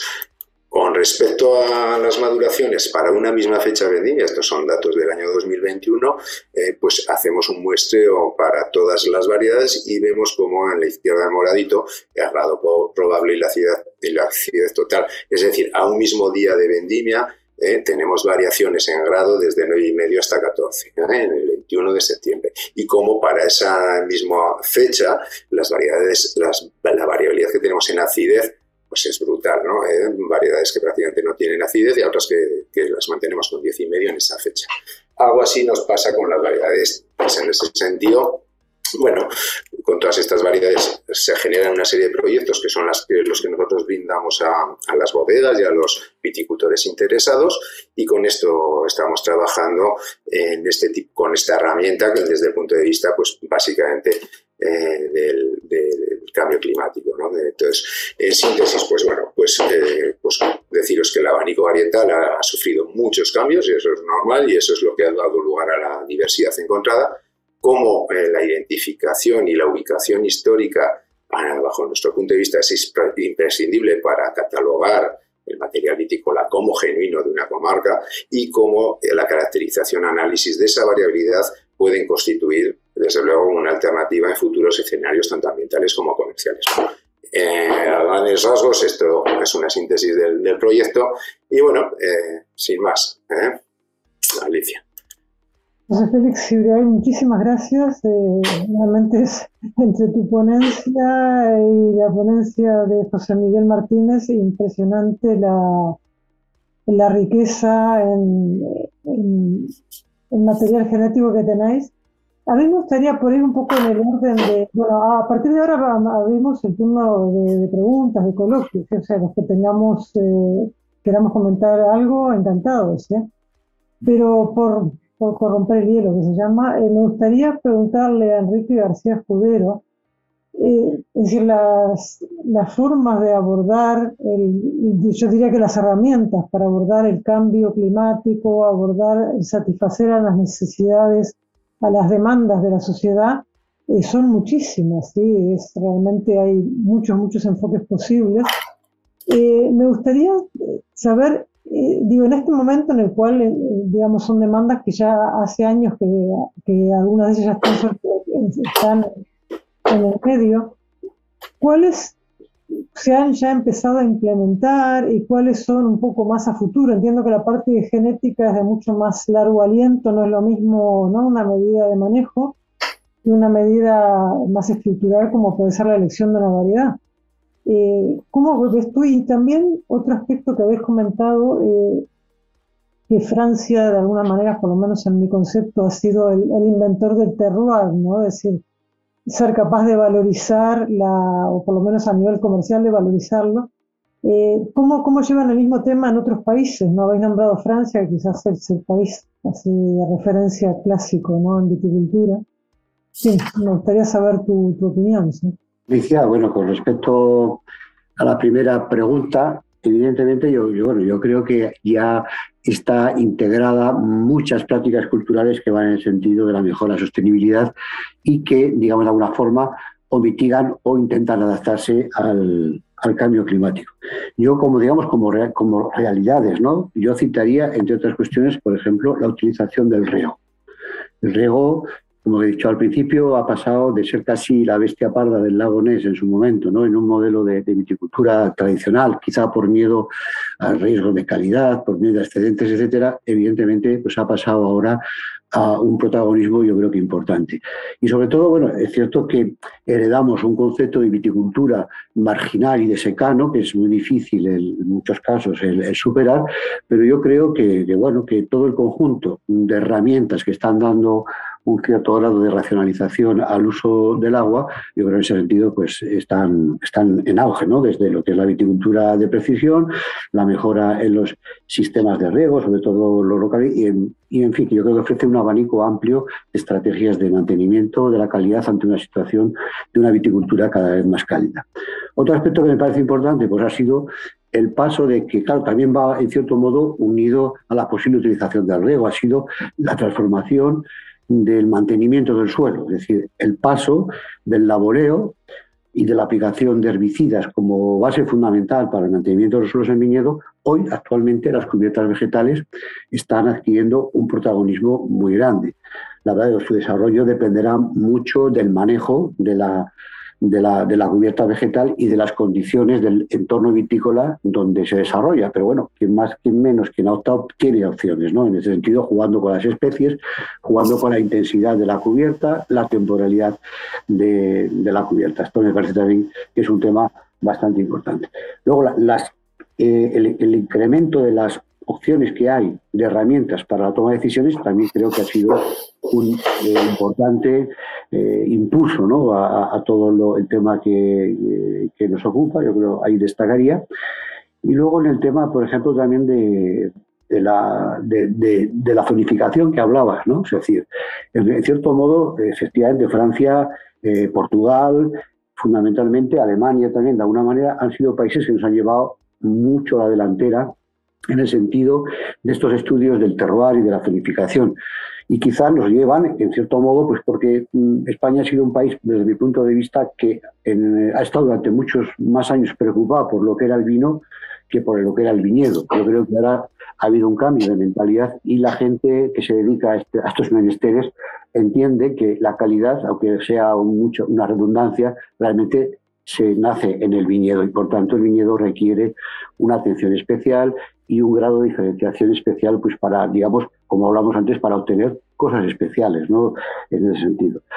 Había un imperativo mm, en la Unión Europea en su momento, ¿no? De la necesidad de hacer estos estudios se han hecho en España ya bastantes estudios de, zonificación, pero creo que todavía queda eh, un amplio camino por, por recorrer ¿no? en, este sentido. Pero vamos, yo creo que en general yo creo que ha habido un cambio del modelo de viticultura con esto. Y luego, bueno, si ya entramos en sistemas de producción, eh, evidentemente la viticultura ecológica la agricultura biodinámica pues está siendo también una clara muestra de que algo se está moviendo ¿no? en este sentido en el mundo de la viticultura. ¿eh? En este momento, por ejemplo, La Rioja está inmerso en la elaboración de un plan estratégico de la producción ecológica y, y en ese contexto, pues la vid evidentemente está llamado a ser uno de los cultivos ¿no? más protagonistas en, ese, en, ese, aspecto. Lo mismo que aplicar un modelo de producción sostenible, intentando caracterizar el nivel de sostenibilidad de las explotaciones vitícolas, pues yo creo que esto también pues es un apoyo grande. Bueno, sí, muchas gracias. Y atando un poco lo que comentabas del el riego, sí que entiendo que cuando hablamos de riego también se, pasa por riego deficitario, ¿no? Aspectos de, sí, eh, en ese sentido, eh, ahora pensando en la parte genética, ¿no? que de la cual han hablado tanto José Miguel como José Félix, ¿qué, digamos, qué plasticidad tiene la uva en relación al riego deficitario? Y por otro lado, si cuando se saca una variedad de uva al mercado, una variedad comercial, sí que esa es, digamos, otra pregunta que también os dejo porque me gustaría saber de todas las colecciones que tenéis, si viene un, un viverista y quiere una variedad, cómo funciona eso, ¿no? que también va unido, entiendo, el tema de hechos y eso. Pero la caracterización de una variedad, creo, no sé, pregunto, debería también tener sus características en cuanto a riego deficitario, ¿sí? porque entiendo que no todas las variedades funcionan igual en cuanto, o sí, a cuándo se puede aplicar riego deficitario, ¿no? En fin, ¿cuál es vuestra...? Independientemente de lo que imagino que con más razón de causa podrá hablar José Miguel o Félix, o sea, yo, bueno, entiendo que, es, un aspecto muy, importante a la hora de establecer la selección, porque no todas las variedades tienen la misma respuesta frente al déficit hídrico y por lo tanto también su respuesta al riego pues puede matizar. Eh, nosotros normalmente, por ejemplo, eh, yo te diría, en el, en el ámbito de Rioja hay dos extremos eh, que están claramente determinados. Una variedad tempranillo y otra la variedad garnacha tinta. Tempranillo se agrupa dentro de un grupo de variedades que se llaman amisohídricas y otras isohídricas, unas que son más pesimistas y otras que son más optimistas.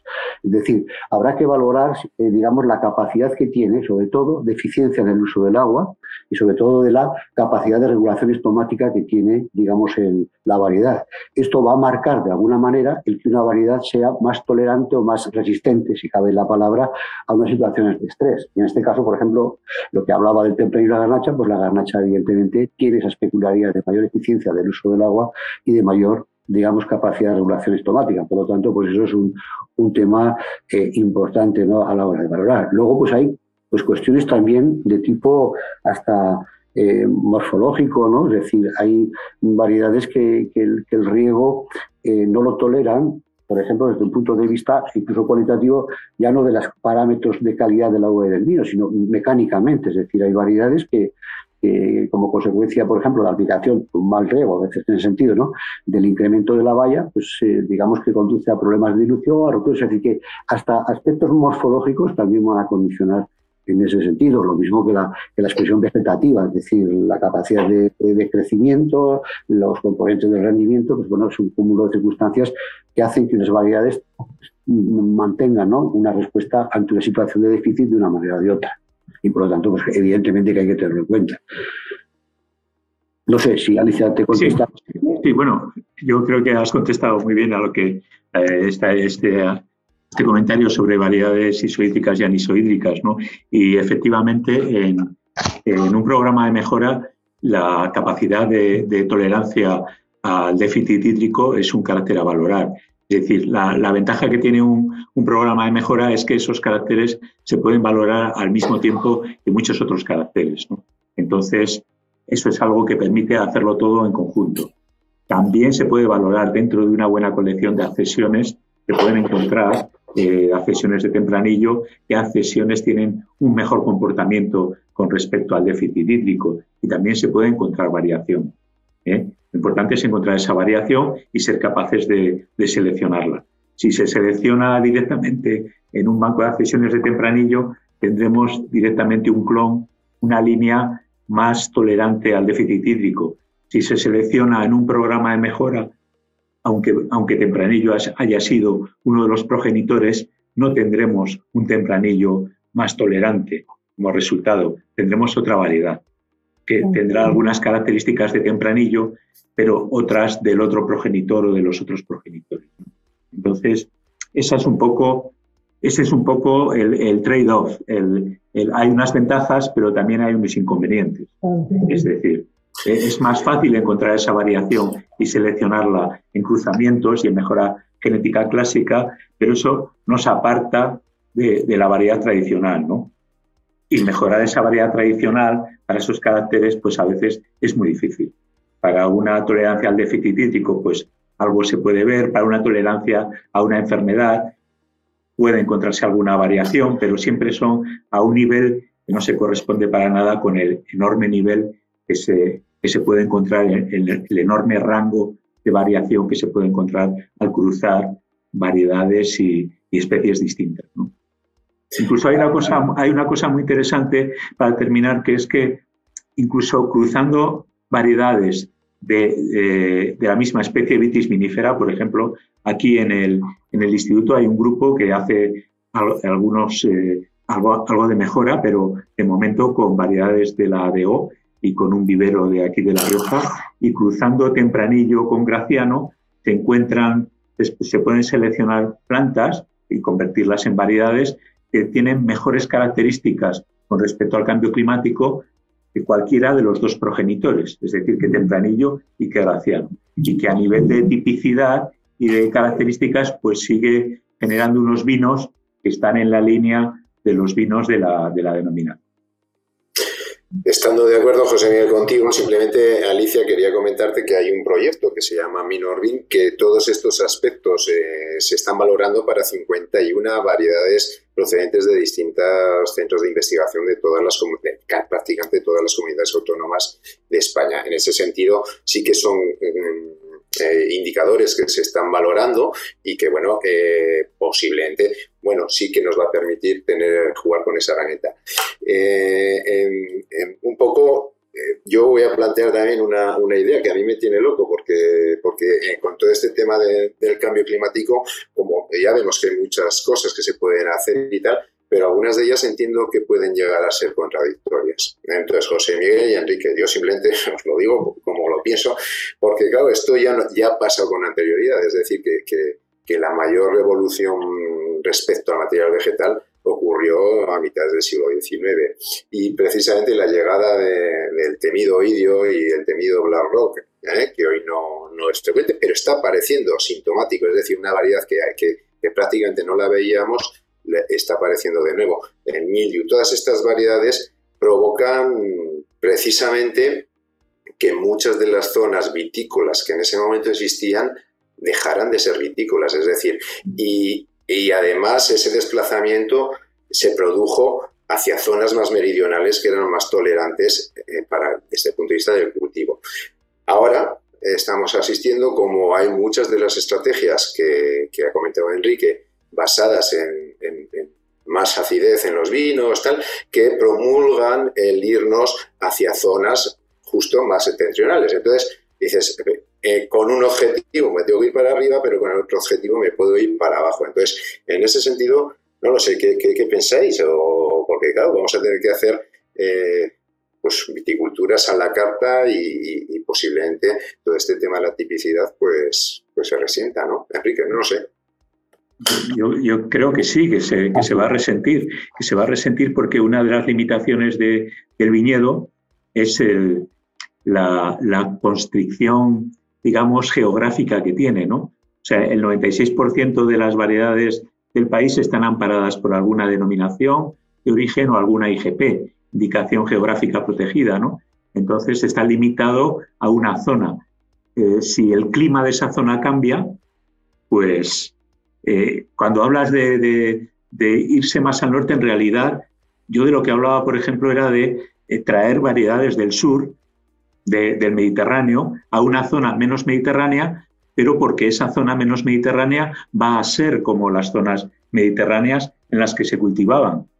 Es decir, no, eh, la zona va a cambiar también, el ambiente va a cambiar y por lo tanto el perfil varietal pues tiene que cambiar si es que nos basamos únicamente en las variedades que tenemos a mano. Eh, si nos basamos en la mejora, también va a cambiar el perfil varietal.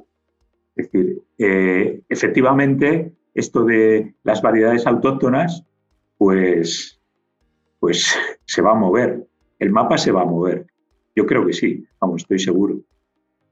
yo estoy, de acuerdo en lo que decís, pero bueno, es que ese desplazamiento del viñedo al que aludía eh, Félix, no es una herramienta que esté al alcance de, muchas, de muchos, digamos, actores de la actividad vitivinícola, pero sin duda cabe es una medida importante frente al cambio climático cuando una zona llega a ser tan limitante que es que hasta se puede poner en tela de juicio no solo la variación en el tipo de características de su vino, sino hasta posiblemente la subsistencia del cultivo como tal. Y la verdad es que la lectura, desde el punto de vista, digamos, lo que es el cambio climático, eh, en el desplazamiento de ese viñedo es muy diferente según te encuentres. Si tú a a un país en el que actualmente es decir, no hay cultivo de la vid, pues el cambio climático le va a venir estupendamente. A zonas más septentrionales o actuales, donde hay más problemas de maduración, pues también. El problema lo tenemos nosotros, evidentemente, en viticulturas más, más meridionales. Entonces yo antes, eh, José Miguel ha dejado entrever, o no, o dejarlo muy claro, evidentemente eh, tenemos la vía de, de introducir variedades que se adapten en nuestro entorno variante ¿no? y buscar, digamos, otras vías. Pero, por ejemplo, ha, hecho alusión antes a un tema que a mí me parece muy importante y por eso yo también creo mucho en el modelo de Rioja, que se ha basado fundamentalmente en la mezcla de las variedades ¿no? y en la, en la mezcla de nichos ecológicos dentro de un entorno relativamente reducido, de mantener por más tiempo esa tipicidad ¿no? de los vinos. Yo me vine a la cabeza, por ejemplo, eh, aquí en Rioja es jugar tempranillo, la garnacha, tinta y graciano. Eh, tempranillo eh, hoy es la base, evidentemente, pero, pero es una variedad que entendemos que es muy lábil desde el punto de vista de, acidez, es un poco, digamos, inestable de cara al rendimiento, etcétera, pero tenemos unas herramientas con algo que está totalmente arraigado en la denominación, como son varias garnacha y graciano, que van a aportar más acidez, que aportan, etcétera, que a mí eso sí que me parece también importante. Ahora, la deslocalización del viñedo, digo, va a ser también un tema. Bueno, hoy hay grandes empresas que están comprando, eh, digamos, eh, terrenos en zonas, mm, digamos, que actualmente pues, pueden ser latitudes un poco limitantes, pero están preveyendo el futuro, ¿no? En, en ese sentido de hacer un traslado. Evidentemente, lo bueno, bonito, barato es muy difícil compaginarlo y a veces, pues eso, hay que abrirse a lo que nos venga y adaptarnos pero eso sí, adaptarnos lo mejor que, sepamos y, podamos, ¿no? En ese sentido.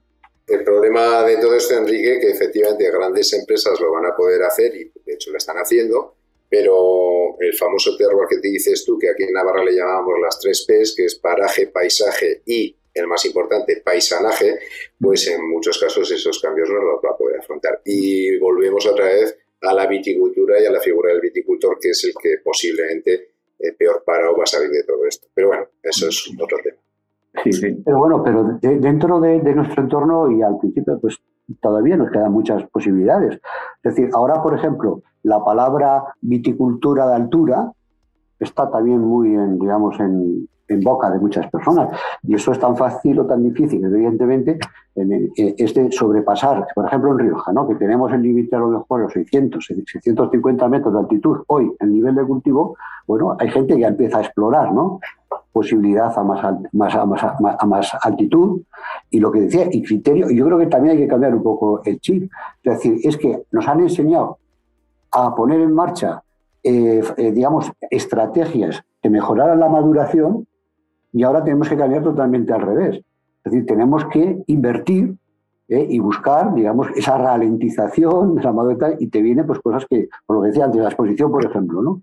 Hoy yo no, no, depende de qué sitios, no me atrevería a poner un viñedo para el sol, ¿no? O sea, que, que, buscaría más una zona un poco más umbral. O sea, que, que, dentro de esto no es que sean unas grandes herramientas, pero a verlas, las también en ese sentido, ¿no? de poder jugar sin tener que tomar medidas todavía excesivamente radicales, no en el sentido malo de la palabra, sino duras, ¿no? difíciles de, asumir, ¿no? en este sentido, sobre todo cuando te enfrentas a modelos muy tradicionales ¿no? de, lo que es la viticultura y, cuesta, ¿eh? cuesta en ese sentido.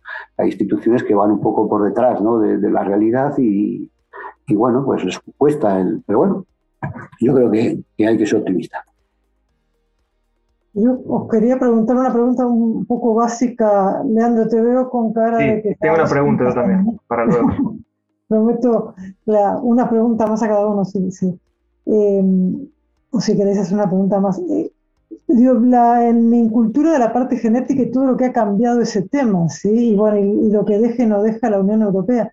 Eh, cabe pensar, en, o sea, Dos preguntas. ¿Las vides se siguen clasificando por ampelografía o ya se clasifican por métodos bioquímicos? Primera pregunta, así muy básicas.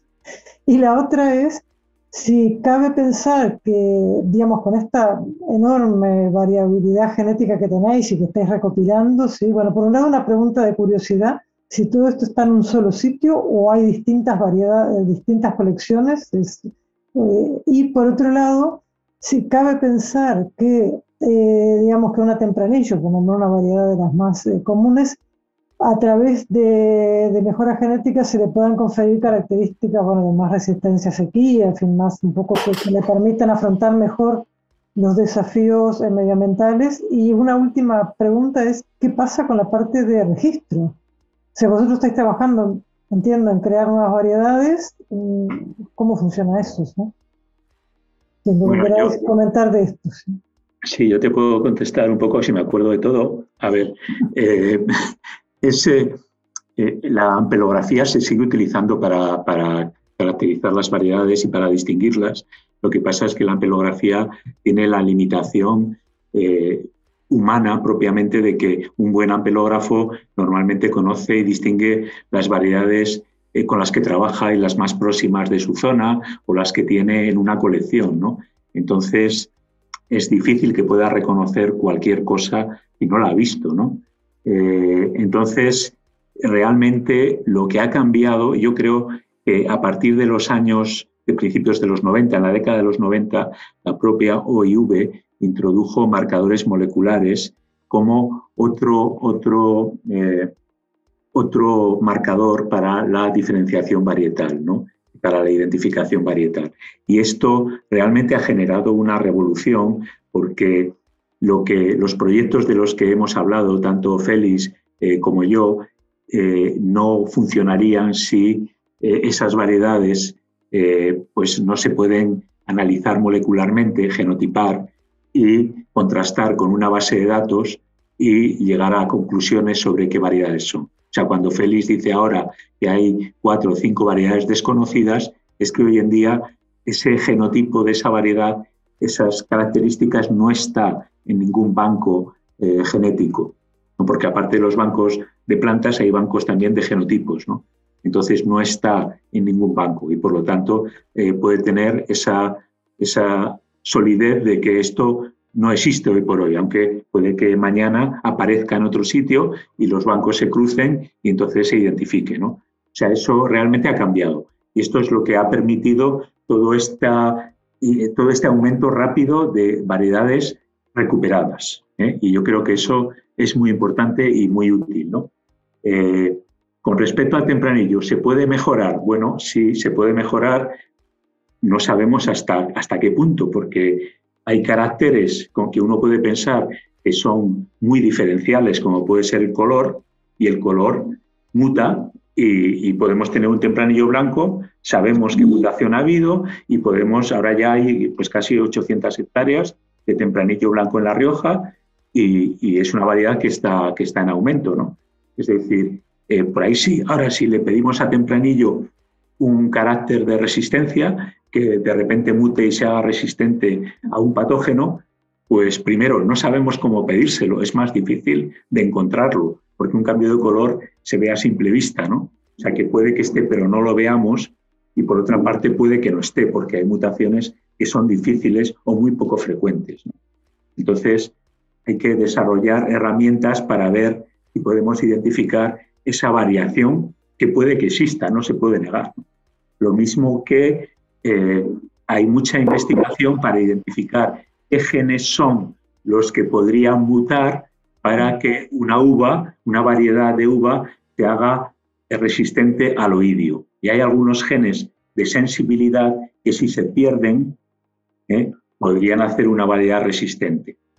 Entonces, esos genes de sensibilidad que habría que perder, se le podría forzar al tempranillo para que los perdiera mediante herramientas de eh, edición genética.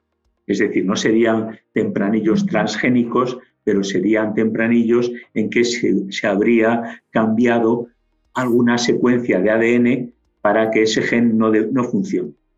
Eso es algo que puede ocurrir y puede ocurrir en un futuro, pues, pues para el 2050 es posible que pueda, que pueda existir eso.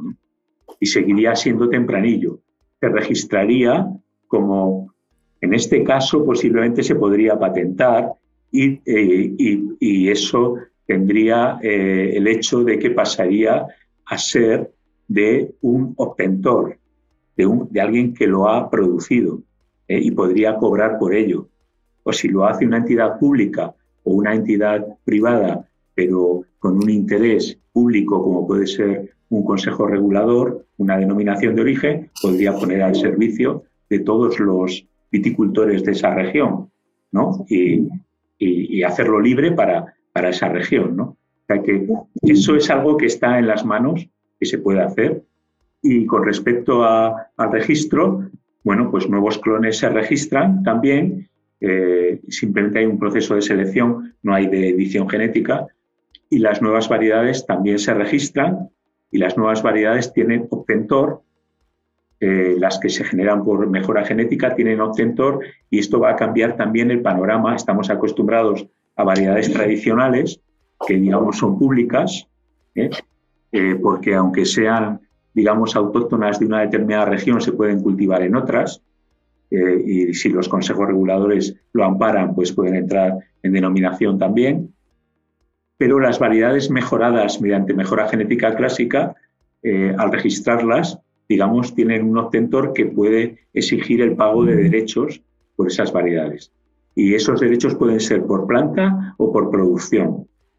Esto se utiliza mucho en uva de mesa, que es lo más próximo, en que, eh, digamos, hay un cálculo, una estimación de la producción por hectárea y se cobra en función de la producción, más que, es decir, el productor tiene que estar siempre pagando todos los años, hay un pequeño porcentaje que va al obtentor de la variedad, durante unos años en que el obtentor se beneficia. En el caso de variedades, pues no estoy seguro si son 20 o 30 años. Sí, de hecho en fruticultura, bueno, hay bastantes, incluso sistemas cloud, pero me parecía muy interesante el concepto que comentaba José Félix, que no me acuerdo exactamente qué términos usaste, pero era retorno al productor, o sea, de alguna manera retorno a donde salió el material genético, ¿no? Claro, claro, claro. Cuando el material genético es autóctono, eh, sí, tiene que seguir siendo autóctono y retornar al productor. José Félix igual puede añadir ahí. Sí, eh, nosotros, eh, claro, estos proyectos son como dice José Miguel, de muy, larga, de muy larga duración. Entonces, en el año 2004, cuando planteas y eh, vas recorriendo, marcando cepas y todo esto, eh, no sabemos por dónde nos va a llevar, dónde vamos a estar y tal. Entonces, eh, nosotros desde un principio planteamos la opción de que un banco germoplasma hoy está, pero mañana puede desaparecer porque, porque hacen un aeropuerto o un campo de golf, yo, yo no lo sé, ¿no? en ese sentido nos pareció como, como mm, fundamental el que volviera al lugar donde se ha cogido bien con el mismo viticultor, bien en la misma bodega, bien patrocinado por, por, los ayuntamientos, cosas de este tipo. Entonces, sí que, consideramos que es una buena forma de, mantenimiento de esa diversidad que promulga José Miguel ¿eh? como necesaria. En ese sentido, pues, pues nosotros le llamamos retorno conservativo y todas las variedades que tenemos en nuestro conservatorio están en el lugar donde salieron, además de en otros sitios por trabajos de caracterización propios de cada variedad. Muy bien, eh, interesantísimo todo. Yo tengo una, pregunta eh, y bueno, ya después si estáis de acuerdo vamos a ir cerrando lo que es la sesión de hoy eh, por cuestiones de tiempo. Y yo lo que quería saber para José Miguel eh, que has comentado un poco este tema. Digamos, eh, lo que es la mejora genética en la viticultura, has dicho que es eh, relativamente reciente, pero la viticultura lleva más de 2.000 años. O sea, la uva para vino se viene sembrando y cosechando desde hace más de 2.000 años. Entonces mi pregunta es, ¿por qué la mejora genética no se empezó a utilizar antes? ¿cuál, ¿Cuál fue el motivo o los motivos por los cuales no se empezó a mejorar antes? Las variedades que estaban dando vuelta. Ya, bueno, hay que distinguir, hay que distinguir varias cosas. Desde que se domestica la vid, hay, digamos, una, una mejora genética, pero de manera no dirigida. El propio viticultor, eh, cuando, cuando replanta un viñedo, cuando planta un nuevo viñedo, escoge madera de aquellas cepas que se comportan mejor. Y ahí hay un proceso de selección. Es decir, lo, que se cultiva hoy en día ha mejorado mucho con respecto a lo que se cultivaba hace 8.000 años. ¿no? Y en gran parte, hasta el siglo XIX, ha sido por ese proceso de esos, eh, esas generaciones y generaciones de viticultores que han ido seleccionando aquellas plantas que les parecían productivas y con caracteres de calidad, etcétera, ¿no? Y las han ido adaptando al ambiente de cultivo, ¿no? Entonces, eso de alguna manera también lo podemos llamar mejora, pero es una mejora automática. Es una mejora automática. Eh, si, la mejora dirigida no se inició antes es porque hasta el siglo XIX no se supo cómo funcionaba la reproducción de las plantas.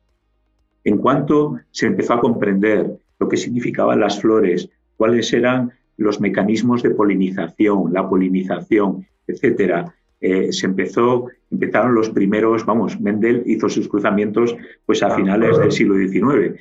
Entonces, ahí es cuando se empezó a ver que los caracteres se heredaban, que, que las plantas se podían hibridar y eh, ya en el siglo XIX la gente ya empezó a hibridar vides. ¿eh? Quizá no se hicieron, se hicieron algunos avances, los objetivos, por ejemplo, en el caso de, de la generación de la rancha tintorera pues era aumentar el color. ¿eh? Y lo que se consiguió son variedades de, de vid, eh, se hizo a partir de una, una variedad tintorera, perdón, tentivier, que eh, no solamente tiene color en el ollejo, en la piel, sino que también tiene color en la pulpa. También produce antocianos en la pulpa. Utilizando esa variedad como progenitor, se introdujo ese carácter en otras variedades mediante cruzamiento, generando la garnacha tintorera, que hizo también con, el, con, con, Graciano. efectivamente, Graciano tintorero, gracias. O sea que se hizo con varias variedades, ¿no? Y eso funcionó y fue también a finales del siglo XIX cuando, como una forma de, de superar la crisis de la filoxera y la crisis también de las enfermedades fúngicas, se hicieron híbridos cruzando especies de, vides americanas con eh, vitis vinífera, porque las vides americanas eran resistentes tanto a la plaga de la filoxera como a las enfermedades fúngicas. Entonces, eh, estos híbridos productores directos fue la forma de aproximación, pero su calidad no era buena. las enfermedades fúngicas se resolvieron con los tratamientos de, azufre y de, eh, vamos, el caldo bordelés. Pobre, ¿no? El caldo bordelés. Y la, la se resolvió con, con el uso de porcicarpo. Y entonces se volvió a las variedades tradicionales. Y solamente en Alemania, fundamentalmente, continuó una escuela que fue haciendo cruzamientos en Centro Europa, porque ellos siempre han tenido muchos problemas de enfermedades fúngicas, eh, fueron haciendo cruzamientos y generando líneas resistentes, incluso poniendo en el mercado algunas variedades con cierta resistencia, con genes de resistencia. Y ahí eso es lo que ha mantenido, y también en Francia había un interés por resistencias que venían de, de es que, perdona, pero de vitis rotundifolia, de vitis rotundifolia, ¿vale? Resistencia al oidio. Eh, eh, un, gen que genera una gran resistencia. Y eso ahora es lo que ha motivado todas esas líneas y toda esa información, junto con el conocer ya los genes a nivel molecular, porque se ha secuenciado el genoma de la vid, se han secuenciado muchos otros genomas de estas especies eh, resistentes, es lo que está generando pues, una gran relevancia en los programas de mejora que vienen de todo ese trabajo anterior. ¿no? Esa es un poco la, historia. Ahora estamos viviendo un momento de resurgimiento que además aparece en un momento en que eh, hay más preocupación por la sostenibilidad, hay una gran preocupación por reducir drásticamente el uso de fungicidas eh, y bueno, pues la mejora es lo que siempre ha ofrecido otras alternativas para el uso de, para el manejo, ¿no? Eso es. Perfecto, José Miguel. Muchísimas gracias. Eh, si no hay otra pregunta, eh, Alicia, sí, adelante. perdón, Leandro, perdón, sé que tenemos que cortar, pero no puedo resistirme a, dos, un Quedan 15 minutos. 15 minutos. No, no, sí, perdón, ah, entiendo. Hay una pregunta que es medio genética que la podés, sé que la podéis contestar todos y y la otra se la dijo la última a Enrique directamente, porque sé que también me imagino todos tenéis una opinión, pero para poderlo hacer cortito. En relación, habéis hablado mucho de los programas de mejora genética, entiendo hablando de la variedad. Eh, pregunta de sí o no, entiendo que debe haber algo parecido a nivel de protoinjerto, ¿no? De, mejora genética a nivel de protoinjerto, ¿no? Que no nos lo dejamos para otro día, ¿no? Pero, sí, sí, yo lo tenía en la charla, tenía un par de diapositivas, pero las quité porque, porque era demasiado, se pasaba del tiempo, ¿no? Hay mejora para portainjertos, desgraciadamente en España prácticamente no hay eh, y está muy limitado a algunos laboratorios en el mundo nada más. o sea que sí, sí, un día, un día podemos profundizar en eso si os parece. Y Enrique, una pregunta que para mí es un clásico cada vez que se habla de, ¿cómo es? Bueno, de, de, de tratamiento, de sostenibilidad cuando te dicen, y ahora me remito a alguna clase alguna vez en la vida, cuando te dicen este, que, ¿cómo es? Poner los restos de la poda, de la viña o del frutal o de lo que quieras, enterrarlos en el suelo. Yo me acuerdo del profe de fitopatología que decía que eso podía ser fuente inócula. En vuestra experiencia, ¿qué, qué pasa? Me, alegra que me hagas esta pregunta, porque la verdad es que no tengo una, una contestación.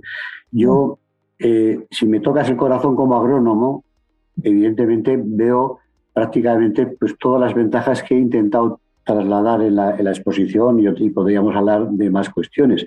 Evidentemente, si lo miras desde la perspectiva del patólogo, es decir, no puede estar más que en contra, ¿no? En cierto modo, pero yo creo y pienso que, que son más las ventajas que los inconvenientes y que de alguna manera la lectura de la cuestión que planteas está también muy ligada a la calidad de la lucha fitosanitaria que se ejerce en ese viñedo.